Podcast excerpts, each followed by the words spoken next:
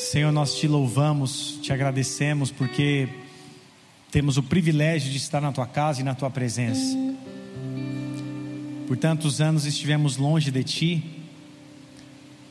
ou talvez até mesmo estávamos na sua casa, mas também longe de ti. Mas essa noite especial é um momento, Pai, que o Senhor vem com teu espírito sobre nós para nos trazer para perto, para fazer com que nós venhamos refletir a respeito da tua vida, da sua morte, da sua entrega e da sua ressurreição. Não há como, Senhor, falar do seu nascimento sem falar daquilo que o Senhor fez por nós. O Senhor nasceu para um propósito eterno que era de nos salvar. E nós estamos aqui na Sua presença, Jesus, para louvar o Teu nome, para engrandecer o Teu nome e para aprender de Ti nessa hora. Por isso, fala conosco, Espírito Santo, ministra cada vida que está aqui, cada vida que está pela internet.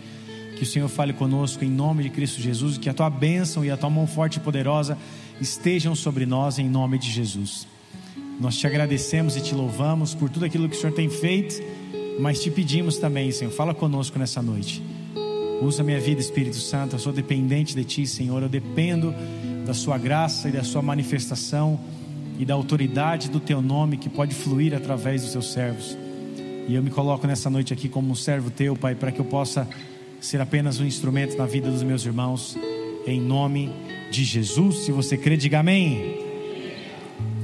Abre a tua Bíblia comigo, por favor, no livro de Isaías, capítulo 9, verso de número 1. Isaías 9 verso 1, nós vamos ler até o verso de número 7.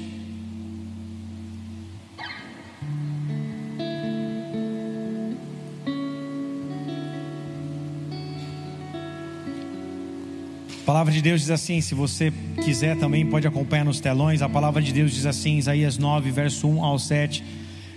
Diz assim: E esse tempo de escuridão e desespero, no entanto, não durará para sempre. A terra de Zebulon e a terra de Naphtali será humilhada, mas no futuro a Galiléia dos gentios, localizada junto à estrada entre o Jordão e o mar, se encherá de glória. O povo que anda na escuridão verá grande luz. Para os que vivem para os que vivem na terra das trevas, de, treva, de trevas profundas, uma luz brilhará. Tu multiplicarás a nação de Israel e o seu povo se alegrará. Eles se alegrarão diante de ti, como os camponeses se alegram na colheita, como os guerreiros ao repartir os despojos. Pois tu quebrarás o jugo de escravidão que os oprimia e levantará, levantarás o fardo que lhes pesava sobre os ombros. Quebrarás a vara do opressor, como fizeste ao destruir o exército de Midian. As botas do, dos guerreiros e os uniformes manchados de sangue das batalhas serão queimados, servirão de lenha para o fogo. Pois um menino nos nasceu, um filho nos foi dado. O governo estará sobre os seus ombros, e ele será chamado Maravilhoso Conselheiro, Deus Poderoso Pai eterno e príncipe da paz. Seu governo e sua paz jamais terão fim. Reinará com imparcialidade e justiça no trono de Davi para todo o sempre. O zelo do Senhor dos exércitos fará que isso aconteça até aí. Essa versão NVT fala a respeito da profecia de Isaías, talvez de uma forma mais clara, para que nós possamos entender a respeito de que, quando Isaías profetiza a respeito de Jesus, ele havia falado isso 700 anos antes, em média 700 anos antes do nascimento de Jesus. Essa profecia se cumpre em Cristo Jesus através da vida e também da obra do nosso Senhor Jesus.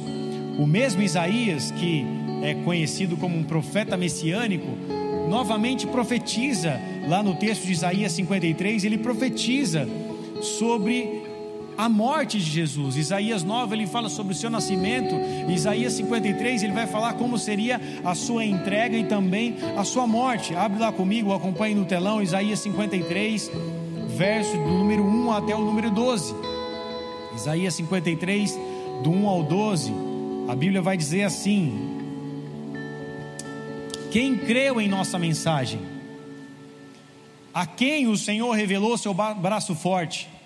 Meu servo cresceu em sua presença como tenro broto verde, como raiz de uma terra seca. Não havia nada de belo nem majestoso em sua aparência, nada que nos atraísse.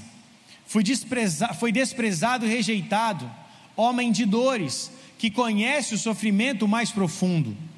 Demos as costas para ele e desviamos o olhar, e ele foi desprezado e não nos importamos. Apesar disso, foram as nossas enfermidades que ele tomou sobre si, e foram as nossas doenças que pesaram sobre ele. Pensamos que o seu sofrimento era castigo de Deus, castigo por sua culpa, mas ele foi ferido por, por, por causa de nossa rebeldia e esmagado por causa de nossos pecados. Sofreu castigo para que fôssemos restaurados, e recebeu açoite para que fôssemos curados. Todos nós nos desviamos como ovelhas e deixamos os caminhos de Deus para seguir os nossos caminhos. E no entanto, o Senhor fez cair sobre ele os pecados de todos nós. Ele foi oprimido e humilhado, mas não disse uma só palavra. Foi levado como cordeiro para o matadouro, como ovelha muda diante dos seus tosquiadores, e não abriu a boca não abriu a boca, condenado injustamente, foi levado embora. Ninguém se importou dele morrer sem deixar descendentes, de sua vida ser cortada no meio do caminho. Mas ele foi ferido mortalmente por causa da rebeldia do meu povo. Não havia cometido injustiça nenhuma e jamais havia enganado alguém. Ainda assim, foi sepultado como criminoso, colocado no túmulo de um homem rico Fazia parte do plano do Senhor esmagá-lo e causar-lhe dor. Quando, porém, sua vida for entregue como oferta pelo pecado, ele terá muitos descendentes, terá vida longa e o plano do Senhor prosperará em suas mãos. Quando ele vir tudo que resultar de sua angústia, prosperará em suas mãos. Oh, perdão, é, quando ele vir tudo que resultar da sua angústia, ficará satisfeito, e por causa de tudo que meu servo justo passou, ele fará que muitos sejam considerados justos, pois ele levará sobre si os pecados deles. Eu lhe darei as honras de um soldado vitorioso, pois ele se expôs à morte, foi contado entre os rebeldes, levou sobre si a culpa de muitos e intercedeu pelos pecadores. Até aí. Amados, esse texto mostra quem era realmente o nosso Senhor e o que ele sofreu. Como eu disse, Isaías profetiza a vida e também a morte, porque não dá para falar de Cristo somente pela vida, sem falar da sua obra e também da sua morte. Muitas pessoas celebram o Natal e colocam na manjedoura apenas um menino Jesus. Ah, colocam apenas ali dentro do seu presépio um menino que nasceu, mas se esquecem da sua obra que foi completa, não foi apenas um menino que nasceu, mas foi um homem que dedicou a sua vida, um jovem, uma, uma criança, um jovem, um adolescente e um homem que dedicou toda a sua vida a fim de cumprir o propósito eterno de Deus que era nos salvar. Esses dias a gente foi lá em Guararema, na, nas luzes, né? No Natal Luz lá em Guararema. E aí tinha num presépio bem grandão que eles montam lá por toda a cidade, tinha um, um formato de Jesus, né? Como criança dentro da manjedoura. Aí meu filho, o Gabriel, chegou lá e passou a mão no, no, no formato ali, né? na representação do menino Jesus. E ele passou a mão naquilo lá e de repente ele deu um, sem querer, tipo um totozinho no peito do menino Jesus, assim, sabe? E aí tinha uma senhora, né, olhou para ele e falou, quase veio dando nele assim, sabe? Tipo uma avó. Faz isso não, menino, não pode. Eu falei, Gabriel, chispa daí, rapaz, sai daí, senão vai sobrar para você. Porque as pessoas, muitas vezes, elas ficam, elas ficam ali apegadas naquela imagem do menino Jesus. Obviamente, nós temos que ter respeito, independente das religiões, mas ele não é mais um menino, ele é um homem que morreu para nos salvar e é o Senhor de toda a terra.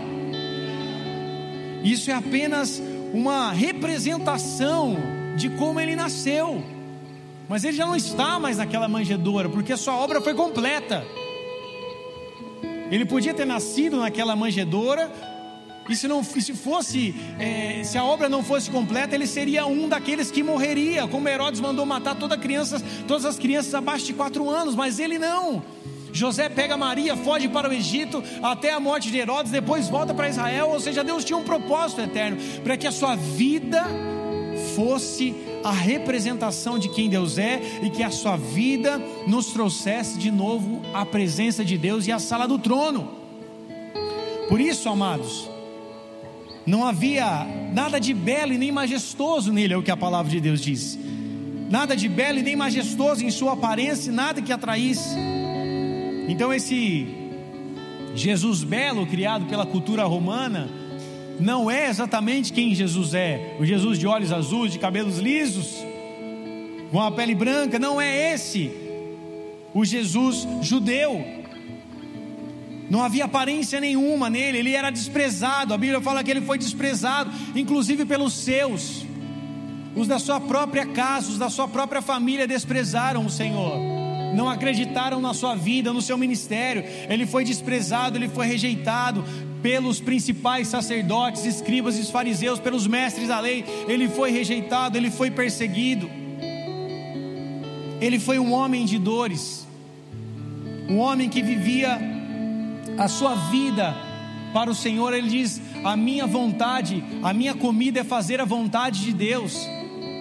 Ele disse para os seus discípulos: Eu não tenho, o filho do homem não tem aonde reclinar a sua cabeça. Ele era um homem de dores, um homem que viveu em todo o seu ministério, andando por toda Israel a pé, vivendo em condições básicas e mínimas para um homem viver.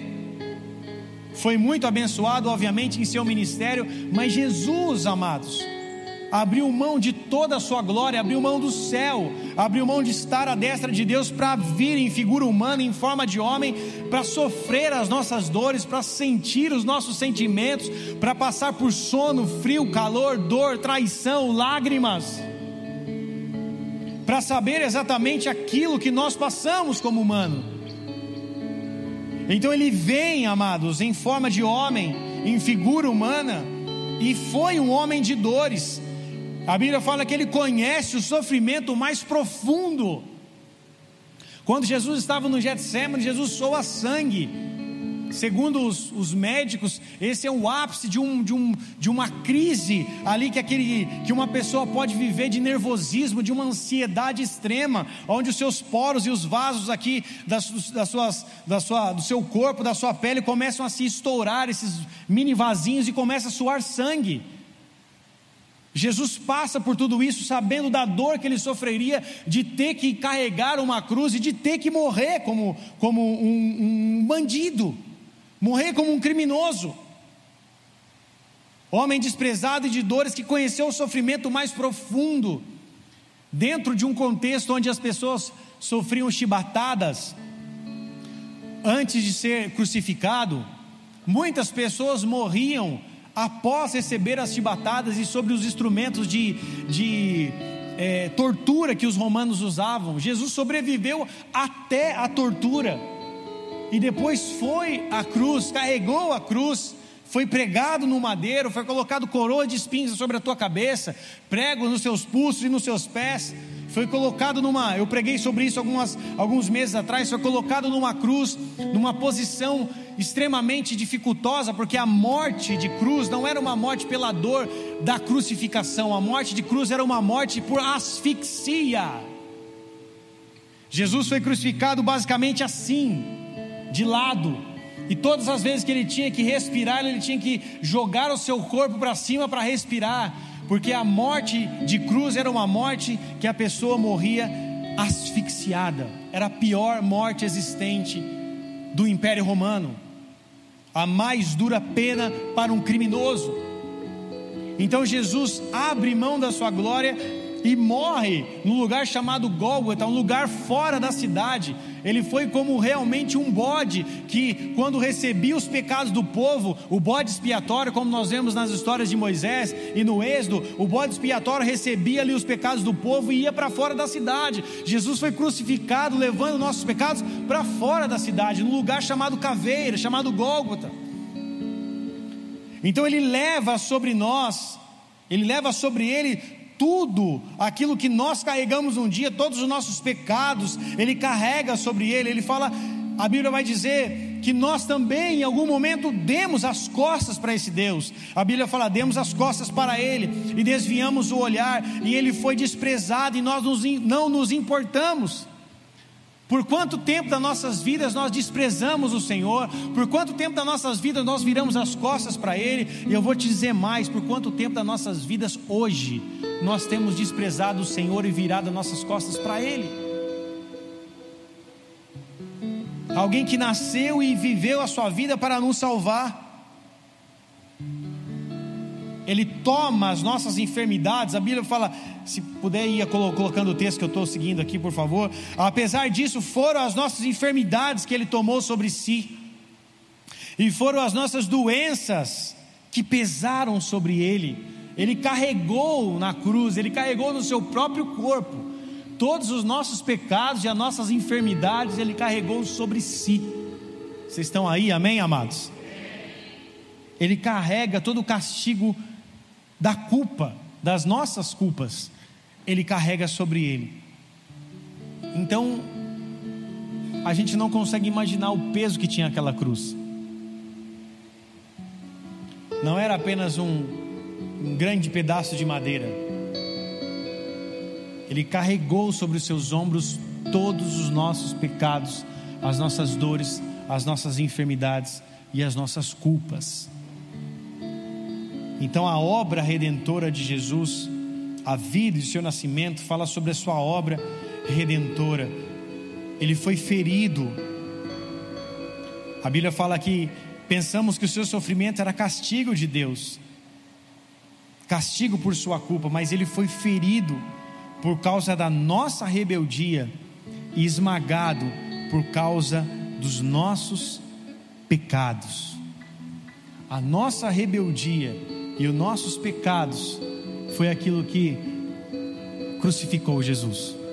Foi aquilo que fez com que Deus tivesse que enviá-lo à terra e ele se disponibilizou para isso por causa da rebeldia do povo de Israel e consequentemente a nossa rebeldia um dia, a rebeldia de Adão, o pecado que habitava sobre os homens, que habita sobre os homens sem Cristo, fez com que todos os pecados da humanidade fossem carregados sobre Jesus naquela cruz.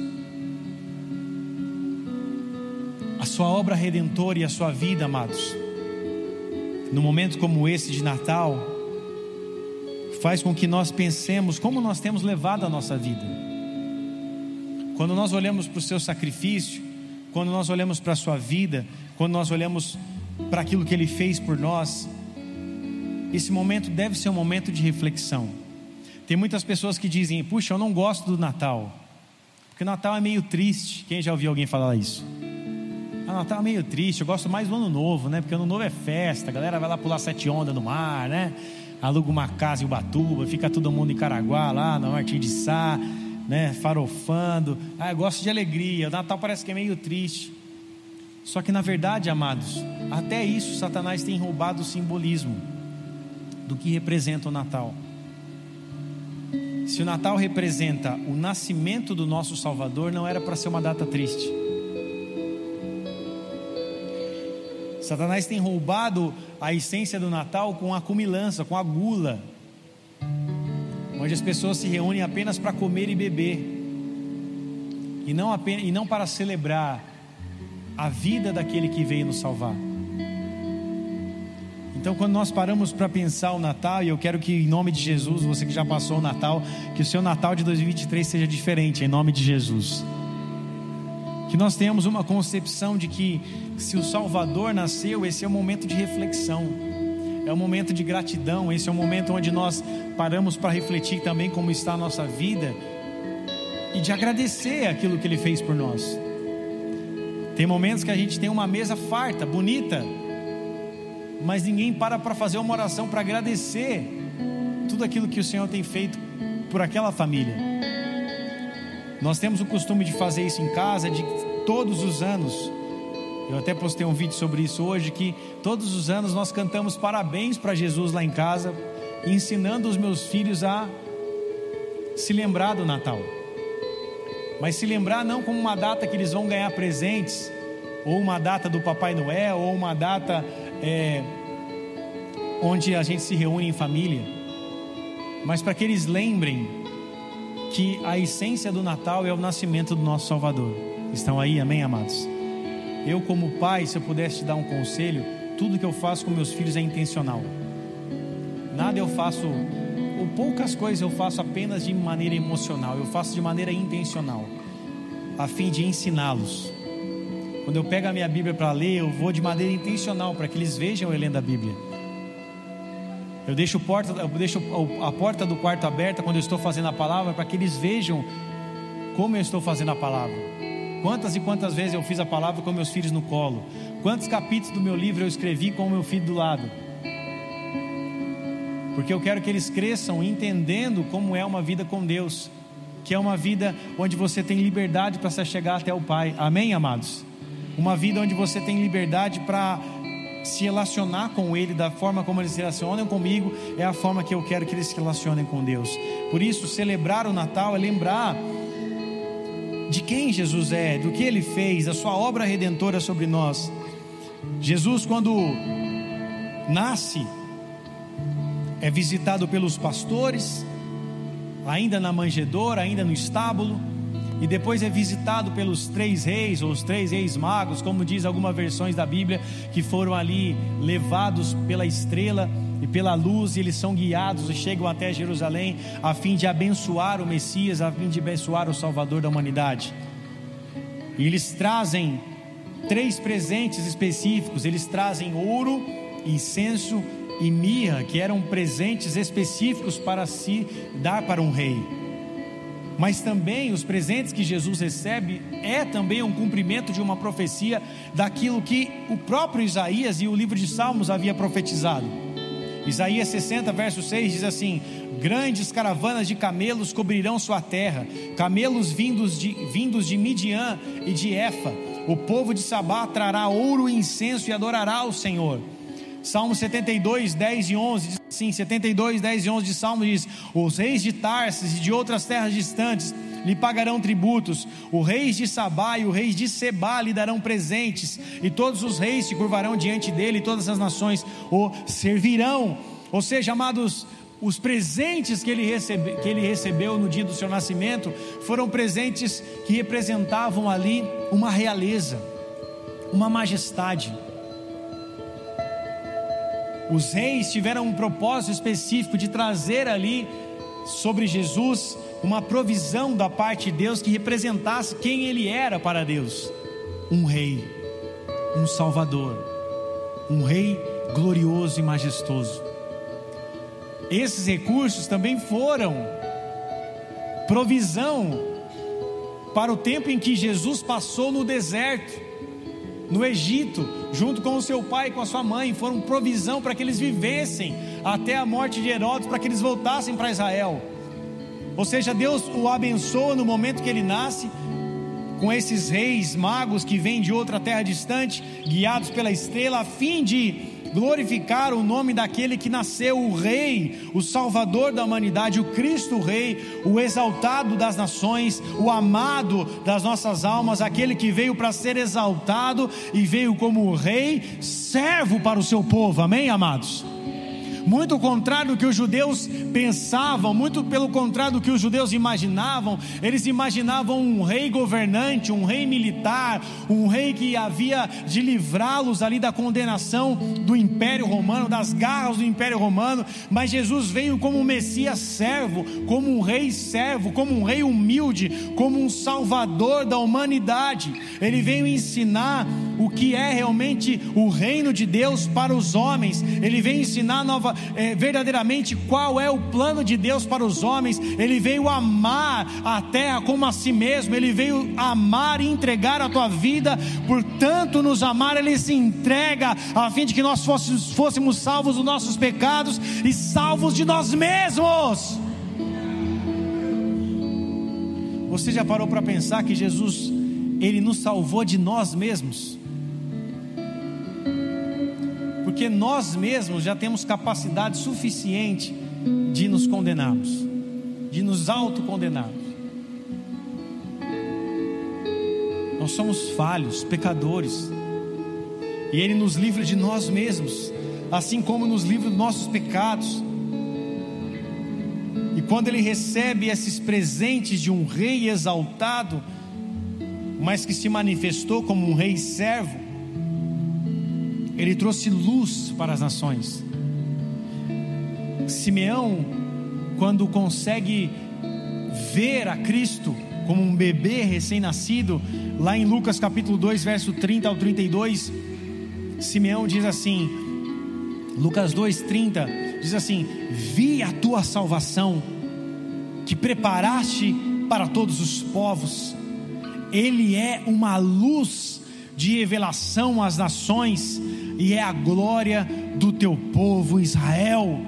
Quando ele enxerga o Salvador, ele fala: Este é a salvação, este é a luz para as nações, ele é a glória do seu povo. Os meus olhos viram a salvação. Jesus veio para nos salvar e Jesus veio para trazer a luz de Deus sobre as nossas vidas e nos redimir e nos livrar da condenação do pecado.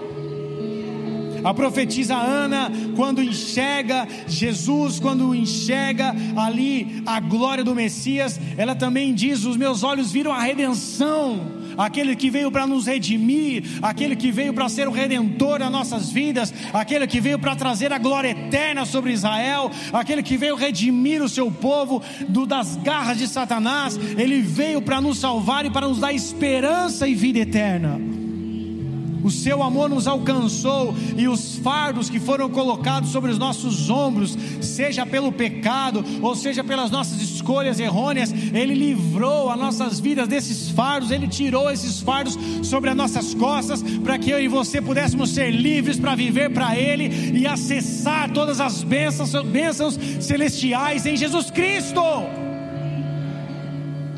Vira para a pessoa que está do seu lado e fala para ela assim: você tem acesso às bênçãos de Deus por meio de Cristo Jesus. Nós temos acesso à manifestação gloriosa de Deus Pai. Nós podemos nos chegar com confiança até o trono da graça a fim de receber graça, misericórdia e socorro em tempo oportuno. Nós podemos ter ousadia para adentrar ao Santíssimo lugar, ao Santo dos Santos, para viver por esse novo e vivo caminho. Nós temos acesso a Deus porque a morte de Cristo rasgou o véu e já não há mais separação entre Deus e os homens. O nosso Salvador veio como um rei serve e humilde, mas voltará como um Messias triunfante, glorioso, que voltará para resgatar a sua igreja e julgar a terra. Ele morreu como um cordeiro, mas ele ressuscita como um leão, como símbolo de força, de majestade, de, de grandeza como um rei. E esse rei virá sobre a terra, e toda língua irá confessá-lo, e todo joelho terá que se dobrar para confessar que Ele é o Senhor.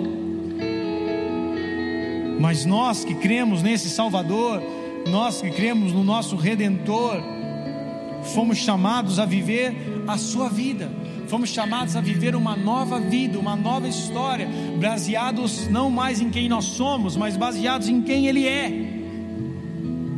E esse é o nosso grande desafio como cristãos. Viver segundo o seu propósito, viver segundo a sua palavra, viver segundo a sua vontade, viver como ele viveu Esse é o nosso grande desafio. A obra já foi feita, a obra da cruz já foi feita, ele já levou os nossos pecados, ele já bradou como suas últimas palavras, dizendo ao Pai: está consumado. Mas existe uma parcela que é nossa, onde eu e você escolhemos viver para Ele, e se necessário for, também morrer para a Sua glória. Por isso a perseverança do cristão, ela é extremamente essencial para as nossas vidas, para que eu e você possamos continuar a obra que ele começou. Para que nós possamos dar sequência àquilo que ele começou a fazer um dia em nossas vidas. Por isso existe uma parcela das nossas vidas, uma parcela que é nossa porque seria muito fácil apenas Jesus cumprir a parte dele e nós ficássemos apenas como aqueles que vivem a sua vida segundo a sua vontade e está tudo feito, Jesus já fez a parte dele. Não.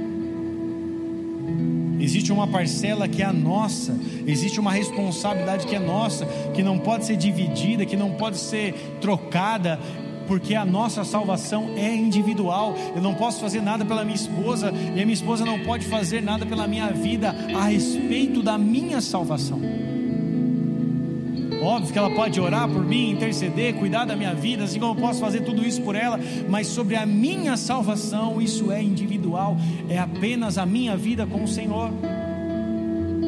E nós somos chamados para viver a sua vida da mesma forma que ele nasceu, morreu e ressuscitou. Nós um dia, nós um dia nascemos, morremos para esse mundo e fomos regenerados, vivificados para viver uma nova história com ele. Amém, amados. E da mesma forma que ele foi glorificado e que o Pai o exaltou e glorificou e levou ao céu e colocou ele com o nome acima de todo nome, nós, amados, seremos glorificados no dia do Senhor, teremos as nossas vestes glorificadas e herdaremos a eternidade e moraremos no nosso local celestial na Nova Jerusalém com ele para todo sempre. Por isso, a obra redentora de Cristo diz a respeito das nossas vidas. Não diz a respeito do fulano ou do ciclano ou daquilo que ele fez há dois mil anos atrás. Diz a, respeito, diz a respeito das nossas vidas, de como nós queremos viver a nossa vida com Ele, do que nós temos a capacidade de abrir mão para viver com Ele, de abrir mão para viver para a glória dEle, do que nós temos a capacidade de nos, nos, nos diminuirmos para que Ele cresça os fardos já foram levados, o fardo de Cristo Jesus é leve, as bênçãos já foram liberadas, mas existe uma escolha que eu e você fazemos todos os dias, que é viver para a Sua vontade, que é viver para a Sua glória. Vai ter dias que você vai estar cansado, vai ter dias que você vai estar triste, vai, vai ter dias que você vai estar desanimado e frustrado, vai ter dias que você vai até mesmo pensar em desistir. Mas você precisa lembrar que todos esses sentimentos, quem dá a última palavra final sobre eles é você. Nós não podemos delegar as responsabilidades que são nossas ou culpar os outros pelas escolhas que nós fazemos. Porque para ele também foi difícil. Para ele também foi doloroso. Ele pediu que seus três melhores amigos orassem com ele e os três dormiram no Getsemane. Ele também estava frustrado. Ele estava ansioso e suando sangue. Ele estava triste, como aquele que já sentia a morte que haveria de vir. Ele passou por tudo isso, mas ele não desistiu por mim e por você.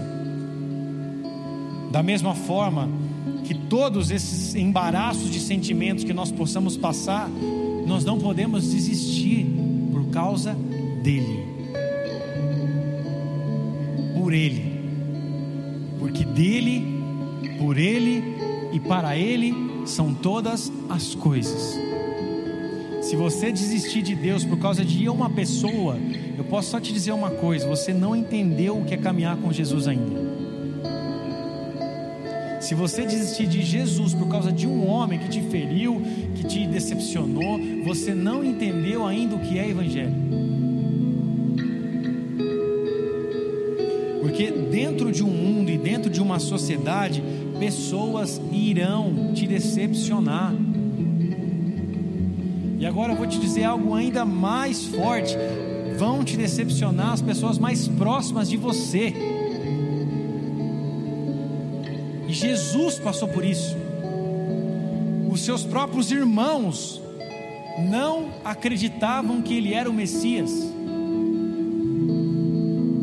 dentro da sua casa e na sua terra, ele não pôde fazer muitos milagres por causa descre da descrença dos seus familiares.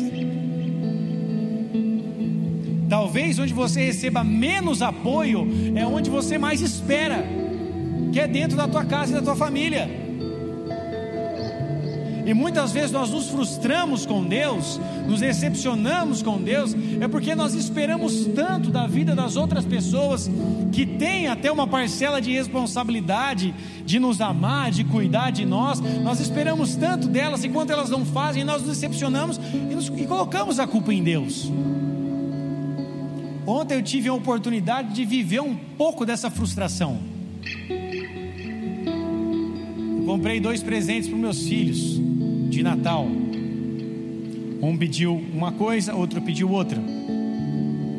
E de repente, quando entrega o presente para o mais velho, Samuel, ele fica todo feliz. E quando entrega o, entrega o presente para o Gabriel, que ele havia escolhido, ele fica triste, joga para o brinquedo e fala assim: Não gostei. E eu, sinceramente, fiquei triste naquele momento. Porque uma criança de 4 anos rejeitou todo o trabalho do pai, ou o presente do pai. E por alguns minutos eu fiquei frustrado com aquilo. E aí o Espírito Santo me trouxe a memória o dia que eu fiz isso com a minha mãe quando ela, era, quando ela ainda era viva. Só que eu não tinha quatro anos de idade. Eu já tinha uns 15. Ela me deu uma camisa do São Paulo mediante aquilo que ela podia comprar, uma camisa de treino do São Paulo, que tinha um símbolo desse tamanho aqui do clube, e eu queria uma camisa oficial do São Paulo. Quando ela me entrega no noite de Natal, aquela camiseta, eu olho para a camiseta e falo: "Ah, legal, não era bem essa que eu queria". E eu, eu lembro até hoje a reação que ela teve nos, nos seus olhos. Ela não chorou ali perto de mim, mas ela ficou extremamente triste pra, pela minha pela minha falta de senso, pela minha burrice, sei lá o que, que eu posso dizer isso, de não ver o sacrifício da minha mãe. Agora olhando para Deus, quantas vezes Deus faz muitas coisas pela tua vida e você nem para para agradecer? Quantas vezes Deus te presenteia com tantas coisas e você fala, mas não era isso que eu queria?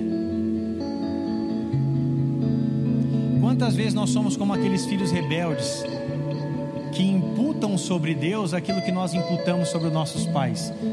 Eu não pedi para nascer, foi você que me colocou no mundo, agora me cria, me dá o que eu estou pedindo. Se vira, você não prometeu?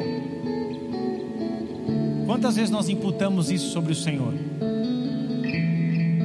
Cobrando que Ele faça algo sobre as nossas vidas, como se fosse obrigação do Senhor nos dar algo, sendo que Ele já nos deu a vida eterna.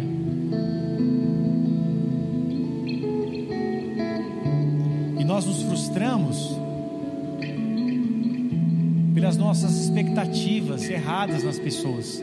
Eu não tenho que esperar muita coisa de uma criança de 4 anos. Ela não sabe nem se expressar ainda, o cérebro está em formação. Eu preciso ensiná-la mas não esperar algo dela. Quando ela crescer, ela vai entender.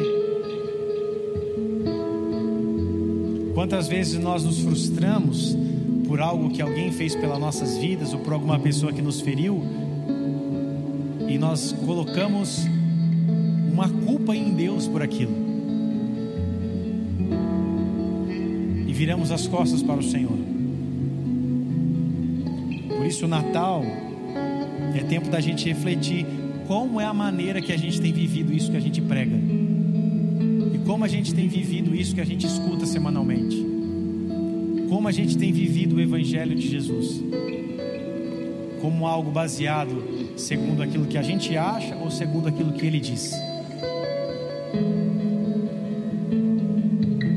Por isso, amados, o Senhor nos chamou para viver uma vida conforme ele viveu. Que embora tenha se frustrado, tenha se decepcionado, tenha sido traído, ele não desistiu de viver para o propósito eterno. Jesus foi traído por Judas e antes de ser traído, ele está numa mesa com Judas. Ele pega um pão e molha o pão no vinho e entrega a Judas. Era um sinal de honraria entre os judeus entregar um bocado de pão molhado para o outro. E Jesus entrega um pedaço de pão molhado para Judas, honrando a Judas. Quando Jesus foi preso lá no Getsemane, ele fala: "Amigo, é com um beijo que traz o que trai o filho o filho do homem". Jesus não tinha essa capacidade de ser ali um hipócrita ou ser alguém que estava sendo ali um sarcástico. Jesus fala: "Amigo, porque realmente Judas era o seu amigo. Durante três anos e meio eles andaram juntos.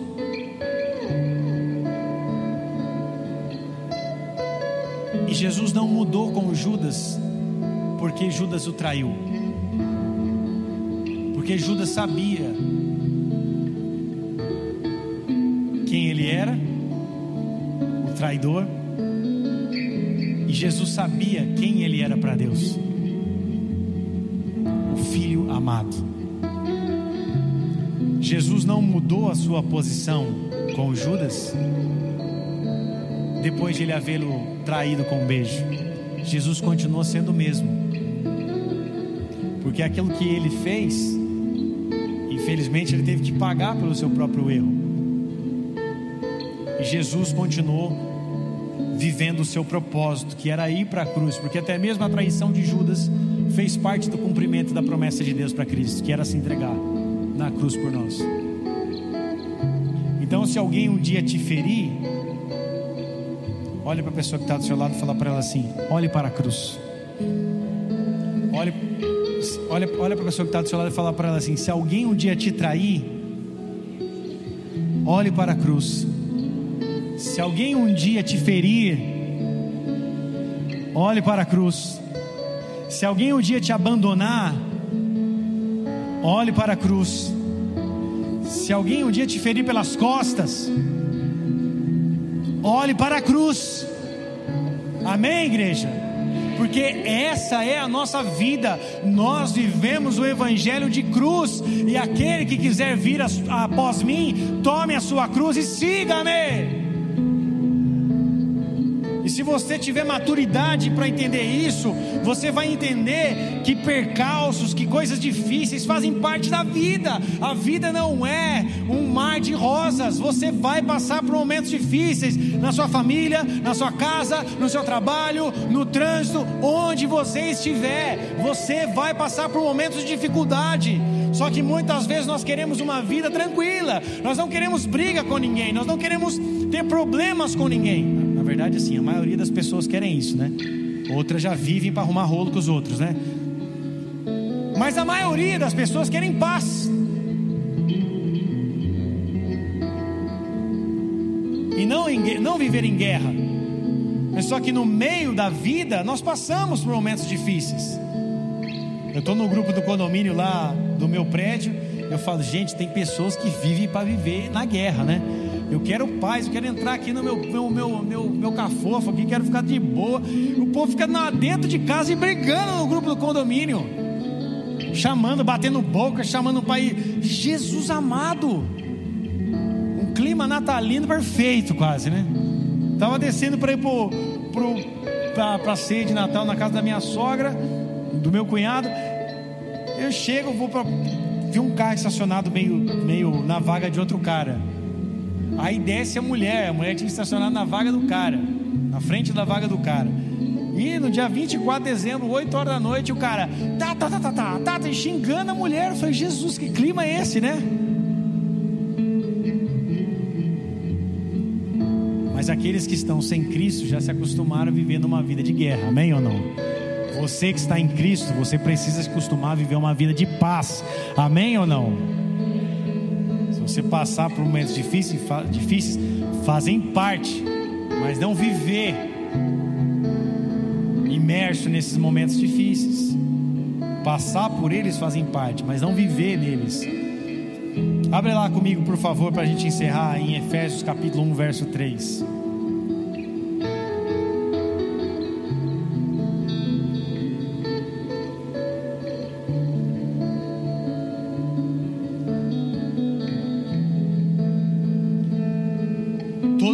Seja Deus, o Pai de nosso Senhor Jesus Cristo, que nos abençoou em Cristo, com todas as bênçãos espirituais nos domínios celestiais mesmo antes de criar o mundo, Deus nos amou e nos escolheu em Cristo para sermos santos e sem culpa diante dele.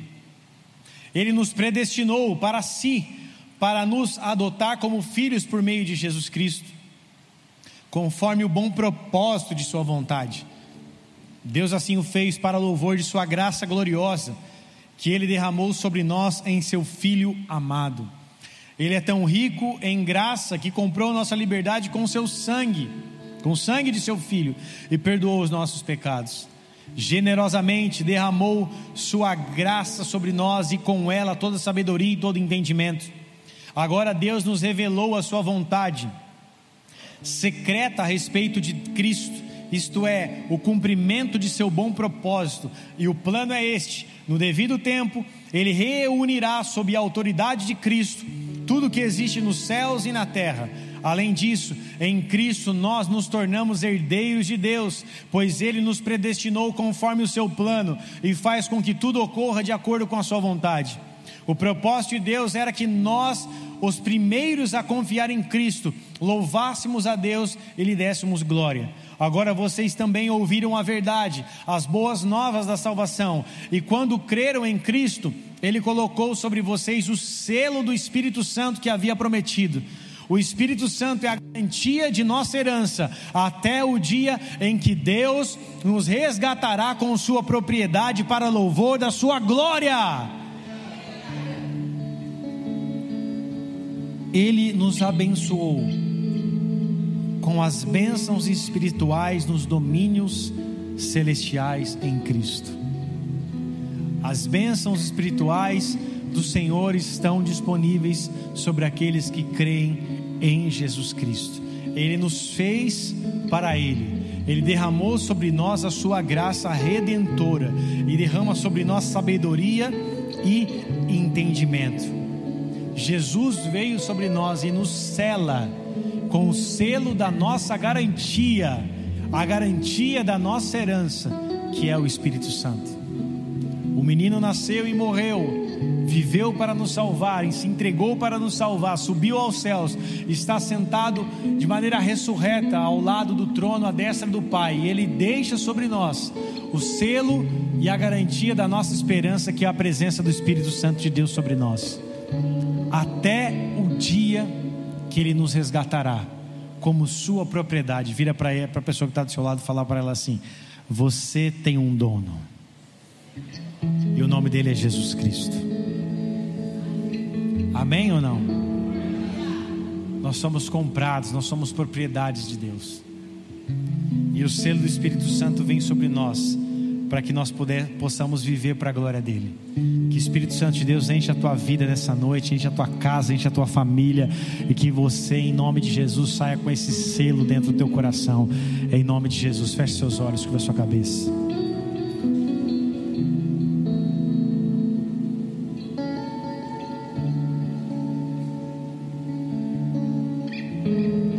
estamos encerrando.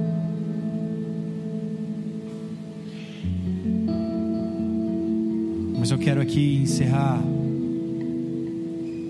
Antes de encerrar, fazer uma oração para você que está aqui pela primeira vez. Ou para você que nos visita por algumas semanas já, ou está nos acompanhando pela internet. e que ainda nunca fez uma oração entregando a tua vida para Jesus e reconhecendo o Senhor como Salvador da tua vida. Talvez você nunca tenha dito isso do teu coração, com os seus lábios, e a Bíblia fala: se nós confessarmos o Senhor diante dos homens, Ele também nos, nos confessará, Ele também declarará sobre as nossas vidas diante de Deus. Mas se nós nos negarmos diante dos homens, Ele também nos negará diante de Deus. A vida de Jesus em nós é a esperança que nós temos da glória eterna. Cristo em nós, a esperança da glória. Cristo é a nossa esperança. Cristo é a esperança sobre o mundo que está perdido,